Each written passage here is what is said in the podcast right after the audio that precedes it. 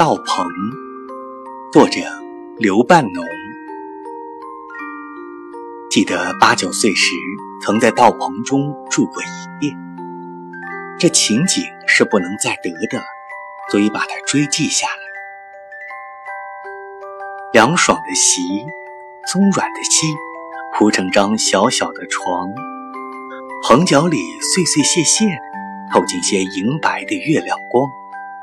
一片唧唧的秋虫声，一片甜蜜蜜的新稻香，这美妙的浪，把我的幼年的梦拖着、搬着，直翻到天上的天上。